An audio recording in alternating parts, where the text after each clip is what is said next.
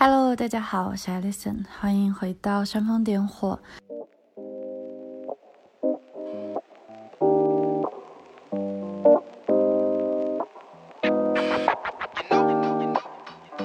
今天这一期播客比较特别，想和大家聊的是一个我将要做的事情，这是我。这几年来，在网络上创作，第一次提前公布我要做什么，就是很少。我一般都是在结束以后去跟大家分享，像例如瑜伽或者早起，包括冥想之类的。那这一件事情比较特别，它其实是我想在二月份做一次为期三十天的关闭社交网络，就是完完全全不看社交网络。也不参与社交网络，其实这对一个内容创作者来说，因为实则要归类下来，我应该还是算一个内容创作者，其实是一件蛮有挑战的事情的。那接下来我就跟大家分享一下这个原委，同时我们其实，在播客的前面一期已经提到过一次我对社交网络的一些看法，在数字极简主义那一期。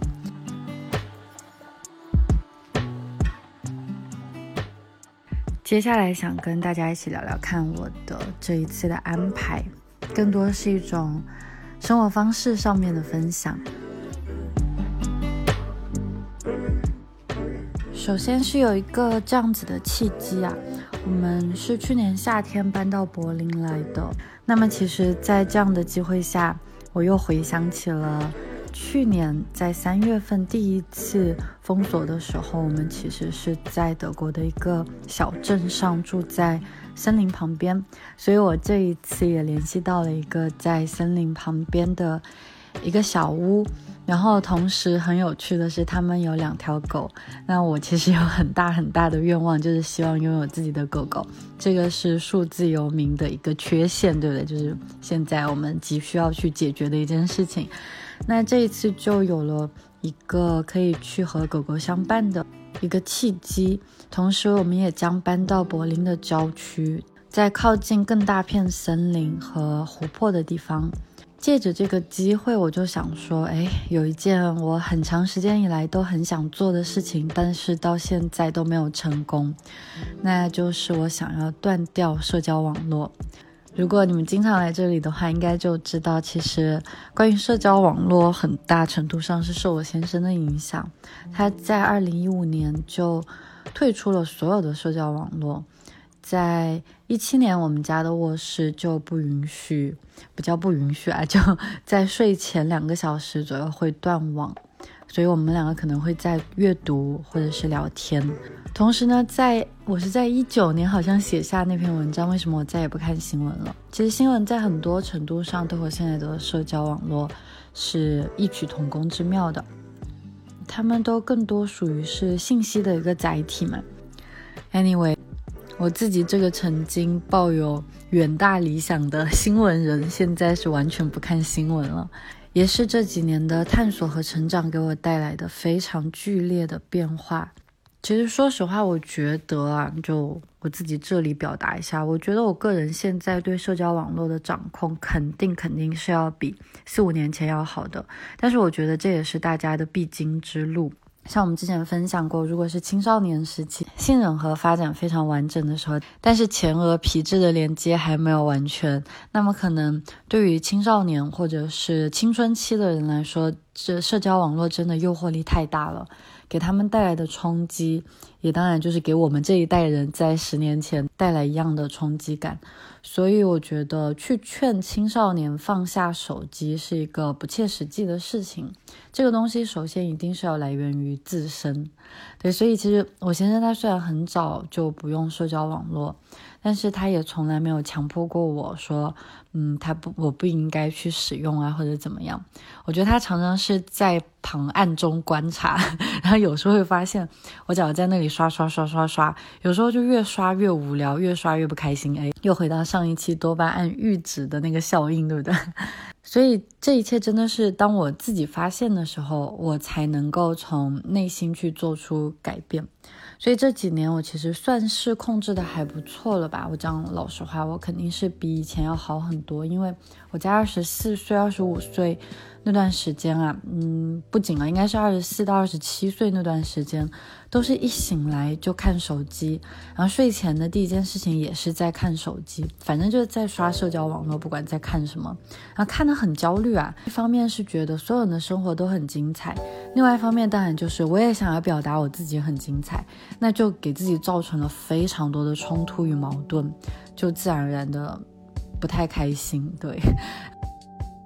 哎，我是一七年年底做瑜伽，一八年感觉上手了，也是在那段时间，我其实，在最初的时候还是经常在刷朋友圈或者在刷微博之类的，然后有时候就会看，哇，我刚刚不知不觉就刷了三十分钟，或不知不觉一个小时就过去了，我还不如拿这个时间来练瑜伽哎，所以呃，也是有这样的一个契机吧，就这样我慢慢的开始去控制。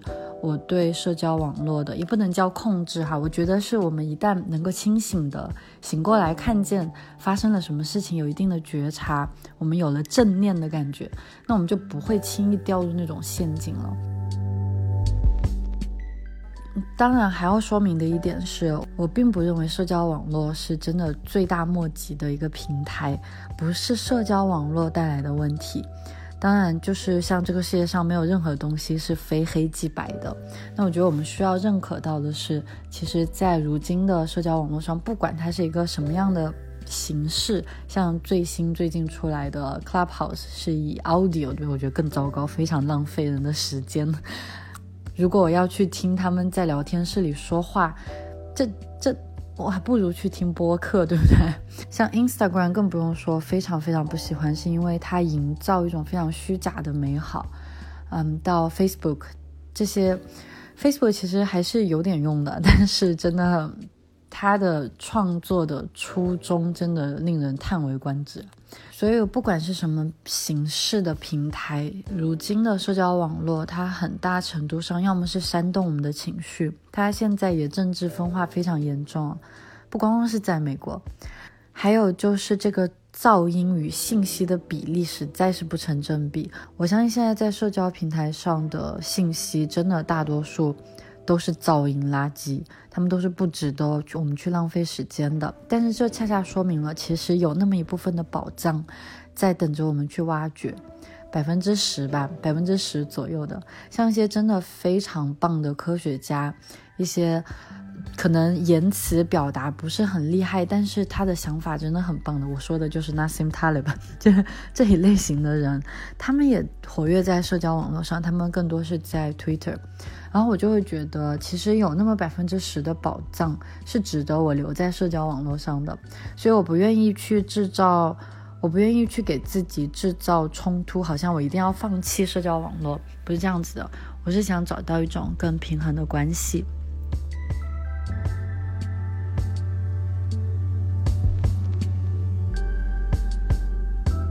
所以我想试一下这三十天不打开任何社交网络，我不去发布，我也不去阅读。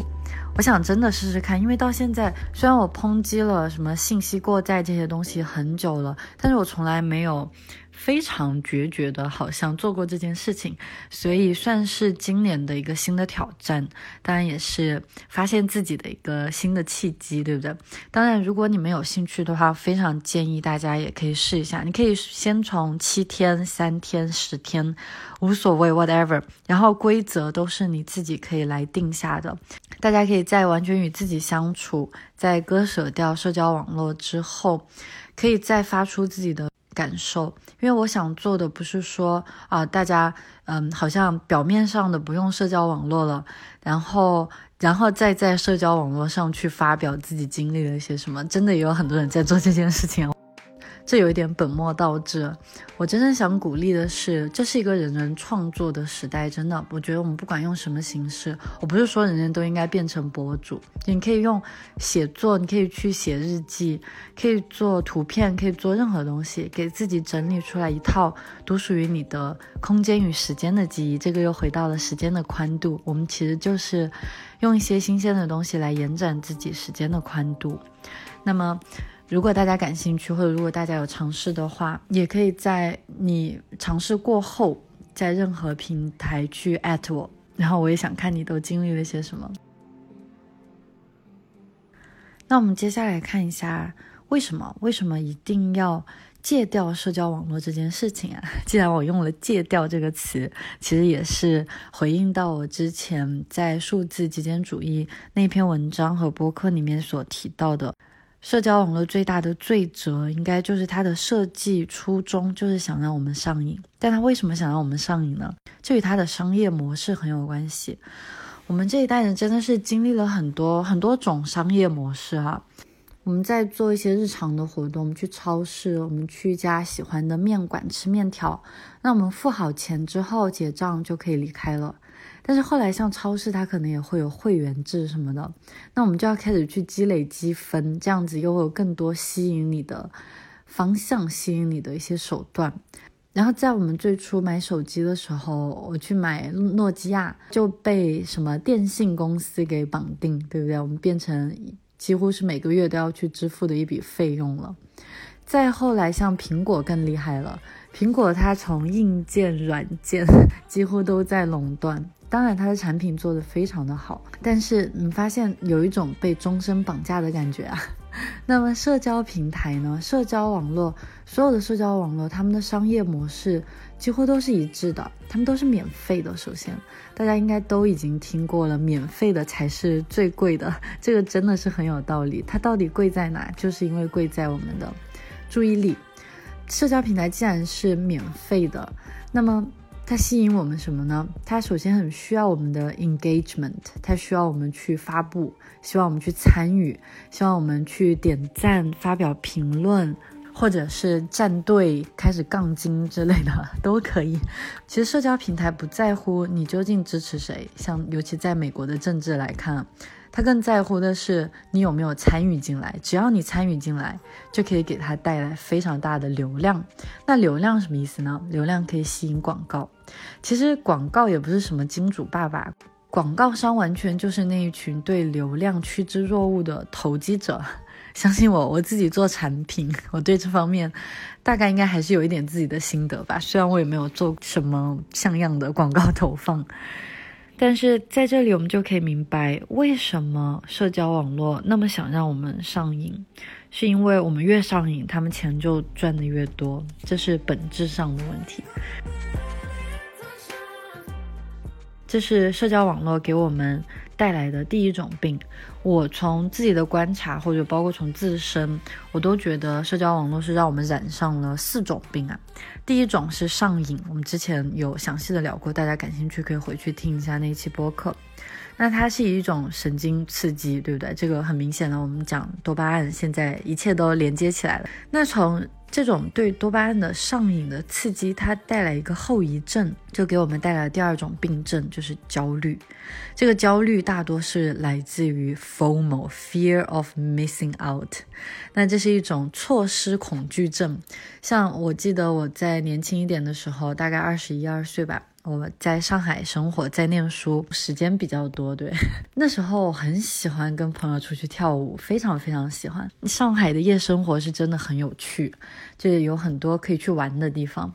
我记得我几乎在每一个周五，到现在都记得我当时那种，就是心痒痒，就痒到我周五如果我十一点还躺在床床上，我就会觉得不对劲，不行，这应该是出去 party 的好时光。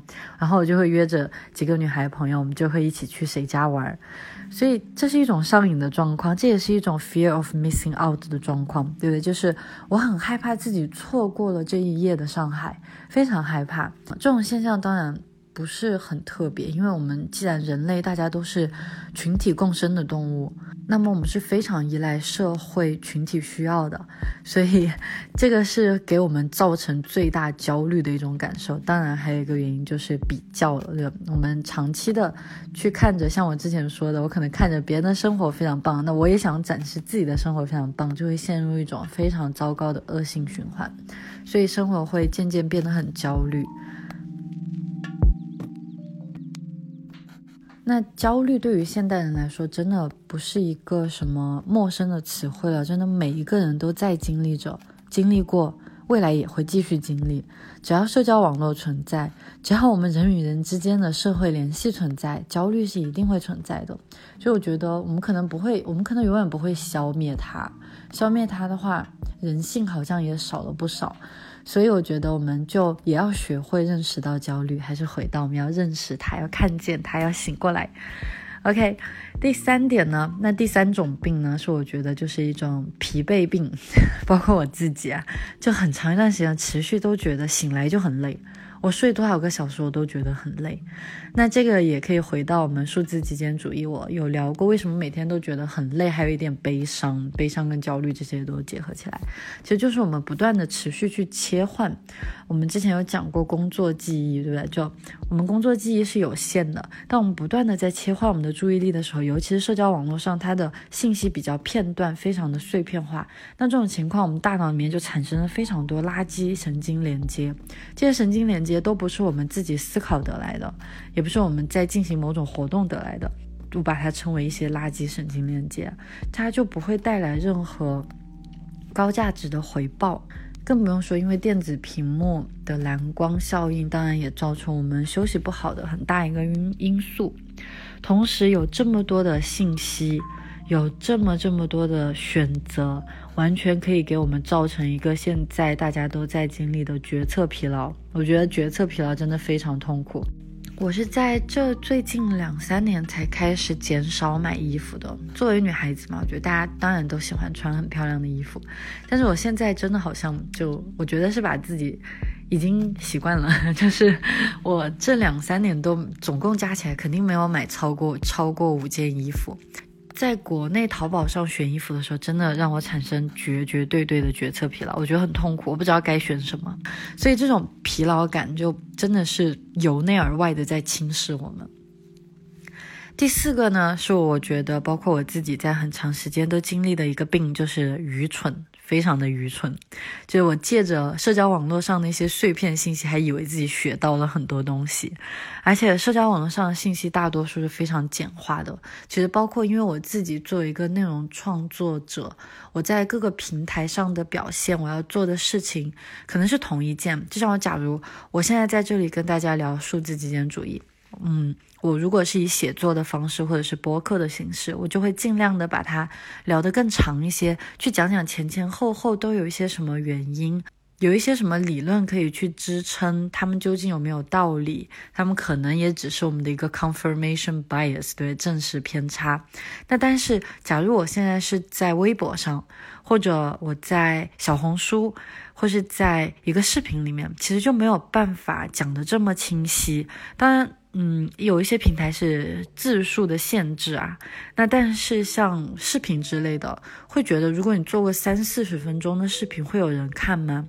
当然有人看。如果你是非常非常棒的教授，或者包括现在的教授，很多人也很努力的在把自己的内容精髓化。这是为什么？这是 TED Talk 诞生的一个初衷啊，它就是把。这些信息其实全部都简化下来，但我不是说 TED Talk 不好，它非常非常的好，它给我们所有普通人接触到科学一个，嗯，我觉得是让科学家学会说人话的一个很好的平台。但是它传递的形式其实自身是有问题的，就是可能很多人去听几个 TED Talk 就觉得自己好像懂了好多好多，就是以前的我自己对，所以这个其实会让更多人越来越不去主动的思考。而是更多去 Google 去搜索，去搜索别人的结论。更糟糕的就是用别人的结论当成自己的结论。但我觉得最可怕的就是现在还有那种什么十几分钟就给你读完一本书之类的。这没有经过自己反复的思考、去试炼、去经验，怎么可能变成自己的东西？这个也回到了学习的底层逻辑，对吧？OK，就这四个病，这个是在我自己身上也可以找到的。一个是上瘾，第二个是焦虑、疲惫和愚蠢。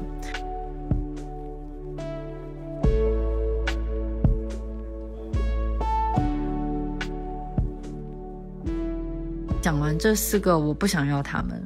那我想要试试看这一次的信息排毒可以带来什么样的效果？我觉得这其中一定非常的困难，因为我既然作为一个创作者，其实我也比较习惯会经常去查看了，这是我最大的问题。我觉得我需要停下来。我知道它很困难，然后就给自己设计了下面三个解法。其实，在很多文章里面，包括我所写的所有的内容，都跟他们三个有关系。第一个就是，比起去关注那些碎片化的即时性的东西，我愿意花更多的时间去关注恒长。这什么意思呢？关注那些真正经过时间考验的一些话题、一些主题，然后我会去做一些。当然，就是我们之前提到过的，高度投入，然后短期内没有收益，但是长期可能带来非常大的效果的一些形式的活动。像我肯定还会坚持写作，为什么不呢？因为它是我的心头好，所以它不像工作。对，这也回到了我有在文章里面写过，好像没有在播客跟大家聊过，可以在。这一次结束之后，和大家详细的聊一聊间歇性退休这件事情。就是在我们可能不要去追求提前退休，因为提前退休真的很无聊，嗯，什么事情都不做真的很没劲的。就我就是因为这样子陷入了一个抑郁的情绪当中的，对，所以这一次的这三十天其实也算是我给自己放的一次假期。OK，那第二个当然就是更多的运动与散步了，花更多的时间在这上面，会做有氧运动、做瑜伽、做很长时间的瑜伽、做冥想。哦，因为有两只狗狗，可能有一点点像在作弊哦。因为有狗狗的话，而且对于我来说是新鲜的事情，可能就更好的分散我的注意力，我就。没那么多兴致想去看社交网络吧，但是这也需要压抑我很想要发布狗狗照片的一个心情。对，这是第二点，就是运动和散步，当然就是通过照顾自己了。第三个就是置于当下，完全完完全全的将自己置身于当下。因为这一次将去的地方离森林很近，所以我很期待，就又一次回到大自然当中，又一次回到一种止境、一种宁静的感觉当中去，会做更多的冥想，会走更长的路。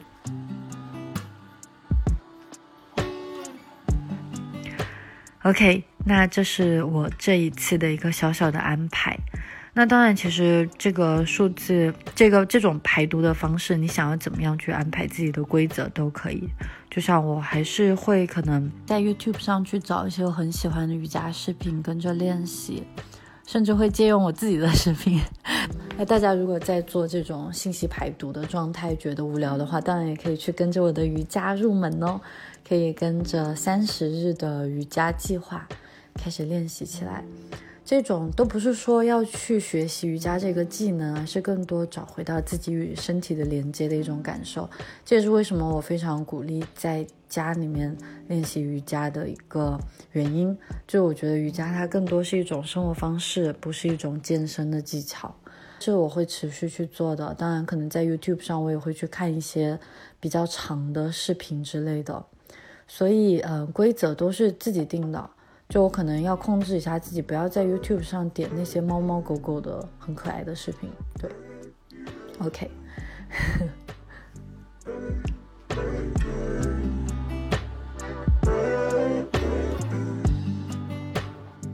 然后，OK，我准备好了。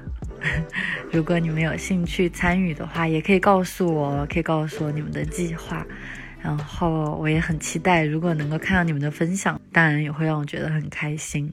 对，就像我之前说的，我们的目的不是去制造冲突，不是说社交网络就一定是非常糟糕的东西，而是我们学会收回自己的掌控感，对不对？把自己的能力赎回来，而不是被世界推着走。